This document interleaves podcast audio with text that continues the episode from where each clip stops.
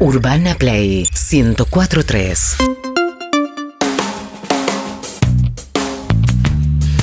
Mientras estamos acá en Urbana Play, vemos como Lizzy tiene por un lado el disfraz de, no me acuerdo qué era. No, este es. De mi pequeño pony. No, me dijeron de prepucio. De mi pequeño No, pene. ¿cómo de es pequeño prepucio? ¿Por qué esto? Esto es para ver solo en YouTube. Ah, porque tengo un cuello. La traba tortuga, tengo este cosa. me regalaron, pero si hago así- No, no, no. no. no, no, no, no, por Dios. Se disfrazó, Por Dios, se sí. disfrazó de miembro. Sí. Eh, bien. Divino. Por Dios. Hermosa. Bueno, debuta hoy nuestro columnista, él es abogado y va a hablar un poco de la situación penal de los. Eh, es pero abogado. Hacemos una línea gruesa ¿En entre esto de serio? recién ¿Es y el columnista, por abogado? favor. Bueno, pará, entonces está bien. Separemos el, Separemos. el disfraz de la mujer pene. Vale, yo, no- tengo que rendir ahora derecho. ¿No sabías que Mano era abogado? No, no sabía. Habla entre colegas. Pensé a ver. que era- ¿Cómo sabe, eh? Yo sabía que tengo, ahora tengo que dar eh, vicios de la voluntad, Vicios de la error, voluntad. el dolo. Eh, bien, cuando quieras.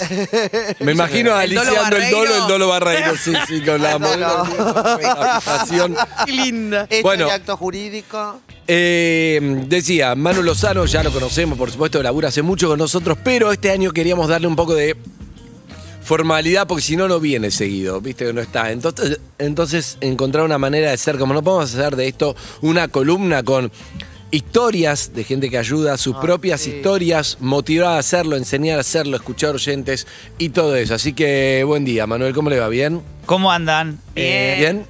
hasta hace un rato sí. No, ahora muy nervioso. Pero No, muy- soy no. un- No, sí, cada uno tiene para. Cada uno tiene sus carencias, sus limitaciones. Yo no. Esta es una de las. Vos no, yo ya lo sabemos todo, pero yo tengo las mías, esta es una. Eh, igual es, es el comienzo. Después arranco a hablar y ya está. Después Sí. arranco a hablar y ya está. Eh, No lo para nadie. Pero yo vine relajado al programa hasta que me hice amigo de Andrés. Después de que me hice amigo de Andrés, ya empezó a darme. Realmente para mí es un placer que estés acá y, y más que nada muchas veces hablamos de, de los temas que pueden motivar, ¿no? Que por un lado, hoy Lizzy tenía una fantasía, más ya un poco lo contaba en chiste, pero que estaba buena. Eh, y desde a veces la gente, yo creo que muchos quieren ayudar y a veces no saben cómo, no saben por dónde arrancar. Por eso la fundación fue un espacio que, que se creó y solucionó ese tema, ¿no? La gente quiere como voluntario, va y ya está todo organizado como para que vos seas parte de ese tren. Pero me acuerdo que la había pasado y también está bueno vos cuentes otras historias, ¿no? Las que de- Yo, de- desde otro lado, es muy, cuando muy me libre. dijeron que, que- que empieza a venir, pensé mucho que qué podía ser que sea útil, ¿no? Y lo primero que, que sí tenía claro es que me gustaría, y más en este contexto, que sea algo que sea esperanzador, porque me parece que hacen falta las buenas noticias. Y también lo que se me cruzó todo el tiempo por la cabeza es que los oyentes de perros nos han dado tanto y les hemos pedido tantas cosas desde hace tantos años y está tan relacionada la fundación con, con los oyentes del programa que sentía que, que de alguna forma había que agradecer todo lo que nos habían acompañado durante tantos años y que nos siguen acompañando. Y entonces se me ocurrió que, que- que me resultó difícil y, y lo pregunté mucho porque se- sentí algo de soberbia en lo que voy a decir ahora, pero quiero, ah, quiero explicarlo para que se entienda que lo, mejor que podíamos para iniciar cada columna era contar algo que la realidad nos había enseñado que habíamos aprendido. Eh, y entonces que cada, cada vez que nos encontremos en este espacio pu- pueda compartirles alguna experiencia que transitamos y que algo nos dejó y que me parece que a muchos les puede ser útil. Y cuando, cuando dijimos que hoy era la primera, pensé en algo que pasó hace muchos años atrás. Voy a aclarar que voy a cambiar el nombre de la protagonista de esta historia para ser cuidadoso. El proyecto de las residencias, casi todos los oyentes los conocen, son casas grandes donde los chicos vienen a estudiar. Pero no voy a hablar de ningún residente, voy a hablar de una voluntaria que se llama Mirta. Y. Mirta, ¿ya cambiaste el nombre? O sea, Sí, no, no, no, no, ya cambié. Sí, sí, claro. No, porque Mirta, si vas a cambiar el nombre, no le pones Mirta. No. Es raro, Mirta. Es raro, como ponerle Alicia, es raro, pero bueno. se llama. Mirta. Bien. En, en- en la historia se llama Mirta. Eh, todo lo que voy a contar es- es 100% real, salvo el nombre. Ella nos ayudó mucho a armar una de las residencias. eh, en, en- en los orígenes, cuando no teníamos mucha idea, cuando no sabíamos cómo, y mm, fue quien, quien impulsó la, la apertura de una de las primeras casas. Recordemos que las residencias son estas casas que hay para los estudiantes que va escauteando por todo el país, Manu. Y, y bueno, son chicos y chicas que quieren estudiar en la universidad pública de sus provincias, pero muchas veces estos pueblos no están en la de la provincia. Desde Capital decimos, ah, bueno, está en, eh, en Córdoba, listo, quiere estudiar veterinaria, que vaya a la universidad pública, listo. Y capaz que es un pueblito de Córdoba que está al norte de Córdoba, lindando con, con la... No me quiero hacer... Con Santiago del Estero. Con Santiago. Exacto, y la, y la universidad está en Córdoba Capital y le queda lejos. Justo Córdoba, no sé si es el ejemplo, porque. porque- No, no, podría ser. pero un montón de. U pero otros pueblos hay. rurales que están hay lejos, están gente mal del. Chaco que quiere estudiar y la universidad es en Corrientes, ni siquiera hay en, en el propio Chaco lo poco Me acuerdo. Entonces, cuando empezás a, a- a ver. Que sea gratis la universidad no quiere decir que sea gratis poder estudiar, porque no tienen cómo mantenerse, no tienen cómo vivir ahí, no tienen quién le paga, no tiene un montón de cosas. A partir de eso, que un flaco Néstor, que ya quedó como el mítico Néstor, que debe estar en Europa ahora. Santiagueño, ¿no? Eh, no, no, no era Santiago, era. Sí, es santiagueño. Es Santiago, pero ¿qué, Es ¿cómo se llama el pueblo? está trabajando en unos campos acá en la provincia de Buenos Aires. Bueno, se recibió ingeniero, fue el primero, le dijo a Manu, vos tenés que ayudar con esto. Y Manu se llevó, me lo imagino, primero angustiado y después tratando de resolverlo. Y bueno, así se crearon las residencias, las cuales dice que ahora, que es un proyecto para mí espectacular porque Hoy, hay 17 casas, pero hace muchos años atrás había poquitas. Recién estábamos como aprendiendo y entendiendo lo, complejo del proyecto por el nivel con que los chicos entran a, a, a- a cada una de las casas sin tener las herramientas necesarias como para poder hacerlo. Y en la apertura de una de estas residencias, esta voluntaria Mirta, a quien yo conozco hace más de 10 años, más, más de 15 años, eh, adelante de todos los voluntarios que nos habíamos juntado como para la- el acto inaugural, si se quiere, empezó a hablar. Ella era la voluntaria que iba a ayudar al proyecto, ¿sí? Eh, no era la beneficiaria del proyecto. Claro. Y le dijo a cada uno de los chicos cosas que a mí me sorprendieron ampliamente. Habló de cada uno, habló de lo que es para ella importaba el proyecto. Y yo ese día la noté especialmente encendida. La noté contenta, feliz. Terminó la inauguración, salió todo hermoso, lloramos todos, nos fuimos, me volví a Buenos Aires, estaba en el interior, en una de las casas del interior que estaba abriendo. Y el otro día cuando me levanto me llama por teléfono. Y cuando llama por teléfono y dice, es necesario que te diga algo importante. Sí, ¿qué? Me separé. Después de más de 15 años me separé. Entonces cuando me dice esto, le digo, pero si estuvimos ayer juntos, ¿por qué no me lo contaste ayer? Claro. No.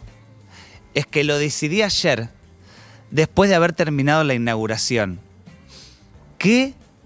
Sí, me dice. Cuando estaba hablando, me di cuenta que si había logrado armar esta casa, si estaba pudiendo acompañar a todos los residentes que pudieran estudiar, y si yo había logrado todo eso, yo era una persona valiosa. Si yo era una persona valiosa, quiere decir que merezco tener a alguien al lado que me valore. Uh. Y eso me llevó a tomar la decisión de separarme. Wow. No hace falta que les diga que el ex no me quiere mucho, ¿no? No, está claro. Pero Me gustó, a mí me esta gustó la historia la me parece definición. increíble porque ella, repito, no era la beneficiaria del proyecto, era la que iba a ayudar. Y de arriba algo que para mí es importantísimo y por eso la, la- la quise poner como primera historia, de que nunca hay uno que ayuda y otro que es ayudado. Nos transformamos absolutamente todos, todo el tiempo. Digo, y ella ayudó a un montón de chicos a que puedan estudiar. Y mientras ella se estaba ayudando a esos chicos, Se ayudó a sí misma. se ayudó a sí mismo y descubrió lo que valía con todo lo que eso implica. Claro. Hoy tiene al lado un hombre que la valora, que la quiere, con quien puede disfrutar. Digo, y antes no se sentía merecedora de eso, pero de- más de 15 años Mirá qué loco. creyendo que eso era. Y para mí eso es importante para que nos paremos desde otro lugar al momento de ayudar. Porque a veces es, bueno, yo que puedo, yo que estoy bien. Y la verdad que todos tenemos algo, todos tenemos una carencia, todos tenemos algo que nos duele, todos tenemos algo que necesitamos. Y para mí esa historia fue una de las cosas que más me marcó. Me encantó, me encantó. Para mí hay algo que está bueno respecto a ayudar, que es como muy difícil hablarlo al aire, porque da Suena, suena demagogo, suena, suena todo como, no sé, como poco creíble, ¿no? Des- pero yo me animo porque nos avala todos los años que venimos laburando con, con la misión y a todos los lugares donde, donde hemos llegado y todo el laburo que hace Manuel, entonces te avala poder hacerlo, pero si no realmente suena como que vos ayudás y te va a transformar, suena como dar un mensaje, viste, medio, mm, no sé. Auto- Sí, no pero sé, algo, Lo- pero lo la importante verdad- es que saber que cuando uno va a involucrarse, también va a haber algo de uno que se va a transformar. Sí. Que quizás no sabemos qué es, ¿eh? Digo, e inclusive siempre está bien que la prioridad esté puesta en el otro. Mirá. Pero que hay, digo, yo, yo sería ridículo que yo te planteara que soy el mismo que hace 15 años cuando arranqué, porque soy completamente otra persona. Bueno, pero- Adquirí herramientas, porque conocí gente maravillosa que me abrió la cabeza, porque digo. Entonces, es importante entender que nos transformamos todos porque cuando nos encontramos con el otro, también nos vamos encontrando con nuestra propia historia, Sí. con la primera, una de las primeras personas que yo me acuerdo de calle, me la acuerdo simplemente porque se llama igual que mi papá. Digo, y conocí un montón de otras personas antes de calle. Pero si vos me decís el primer recuerdo de alguien, de Rodolfo, que vivía en la puerta de la biblioteca Congreso. ¿Por qué? Solo porque se llama igual que mi papá. Claro. Eh, mira, hoy hablamos de, hablamos de la autoestima cuando arrancamos el programa y yo le conté que yo le conté lo mío, ¿no? Que yo me sentí que me, sentía bien por dentro, entonces lo de afuera viene, va, no importa. Y una de las cosas que me ayudó en ese momento para, para también fortalecerme o lo que sea, después de la primer misión que- que surgió, ya lo contamos, hay algo que, que te hace sentir bien, decís, bueno, esto sirve para algo y empezar a sentirte esto, en el caso, pues yo tenía un laburo que, que estaba en función de eso, pero uno mismo te sentís más útil, te sentís mejor, sentís que, que tiene un sentido algo de lo que haces y eso seguro es transformador y seguro te ayuda a la autoestima mucho más que estar mirándose en Instagram. O, o viendo los comentarios o frente a otro, la validación de otro, de quién sos, quién no sos. Si vos decís, yo sé lo que estoy haciendo, estoy comprometido con esto, con esto, con esto. El otro, decís, ¿quién? No, no lo respetás si te va a tirar abajo alguien solamente por algo físico o por algo que no te gusta, me parece. Inclusive con trabas que... O con trabas que ¡Ey, son- ey, que son ey, muy- ey, Sí, me mira Linadi. Todo bien, sí, es solidario. Con dificultades. Solidario con Lizzy. Siempre, Ay, siempre. no sé. Eh, no, con, con trabas que de verdad son muy evidentes. No Eh, se usa mala palabra, con dificultades, sí, obstáculos. obstáculos que tenemos que pueden ser muy evidentes y que somos conscientes y algunas que no. Total. Tal Digo, cual. eh, había un oyente de la radio eh, que vive acá muy cerca en Cañitas, que ella, su pareja falleció de cáncer y ella se encerró en su casa y no salió durante tres años, no pisó la vereda. No. Dani no pisó, a ella sí la nombro porque me lo ha permitido contar. Ella por más de tres años no pisó la vereda. Vive, vive, en- vive hasta el día de hoy en un departamento con su mamá y con su hermana en un departamento de dos ambientes.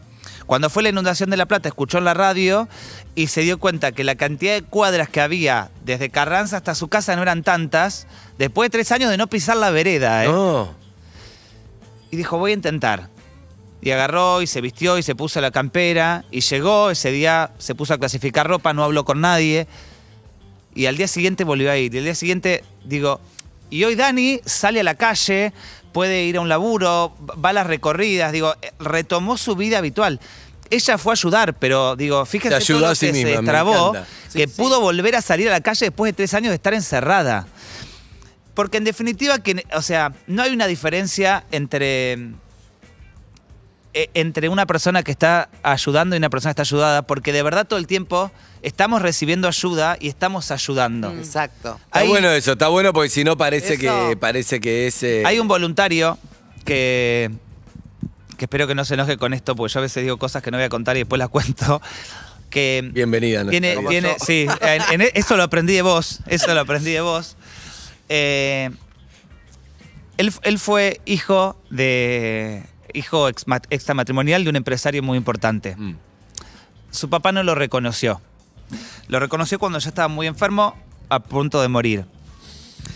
Entonces, él, que lo conozco cuando era muy adolescente, recibió una herencia millonaria. Ah, porque lo reconoció. O sea, muy poquito, muy poquito Sí, sí, sí, tiempo sí. antes de morir. lo Solo reconoce. beneficios no afectivos, sino económicos. Entonces, recibió una herencia económica muy grande. Eh, Perdón, ¿tenía relación con el padre antes, eh, más allá de reconocerlo no legalmente? lo conocía porque la mamá trabajaba. Pero no tenían Con- un vínculo de padre e hijo. No, no, no, no tenía porque no lo había que no había reconocido. un no- reconocimiento no, no. legal, pero había un Lo reconoció muy poco tiempo antes de morir. Ok. Y yo conozco otro chico que se llama Brian, que hace poquito fue papá, que lo conocimos en la calle, lo conocimos cuando tenía 13, que iba todo el tiempo a la fundación. Y yo siempre digo, él nunca fue a pedir comida, nunca fue a buscar abrigo, nunca fue. Él estaba todo el tiempo buscando que lo abrazáramos, que le dijéramos que lo queríamos, charlar un rato. Claro. Todo el tiempo buscaba contención. Estaba solo, se había hecho amigo de otro adulto en calle que funcionaba de papá, pero que no era su papá.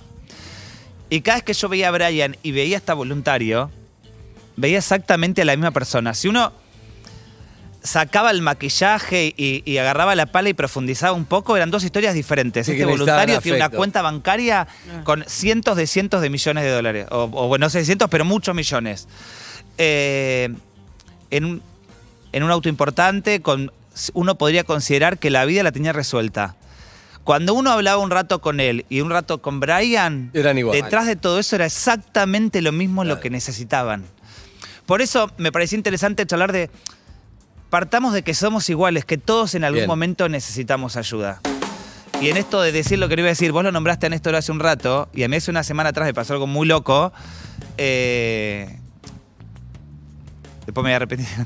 Pero estaba con un quilombo de guita, Néstor se enteró, y Néstor, que es este chico que viene a un rancho de barro y que vino a pedirnos que podía estudiar, me mandó un mensaje y me dijo, che, vos viste que yo estoy laburando ahora, donde laburo me pagan el hospedaje, me pagan la comida, tengo unos ahorros, decime cuánto necesitas y te lo Ah. presto". No se lo acepté y no viene el caso y espero que no esté escuchando porque se enojaría. Pero Sí, sí, sí. Se trata Digo- de eso. Entras en una cadena de. de Néstor de me estaba ofreciendo ayuda a mí. Mm, Sí, sí, sí, sí. Hace siete años atrás la historia era al revés.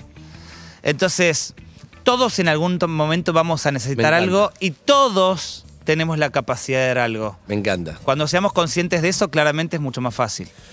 Manu Lozano, me encanta, me encanta que estés Manu. ahí. Excelente, me, me gustó mucho la columna, salvo cuando dijiste destrabar y trabajar. ¡Eh! ¡Eh! Salvo eso. Gracias, Manu. Gracias. Gracias. Urbana Play 104.3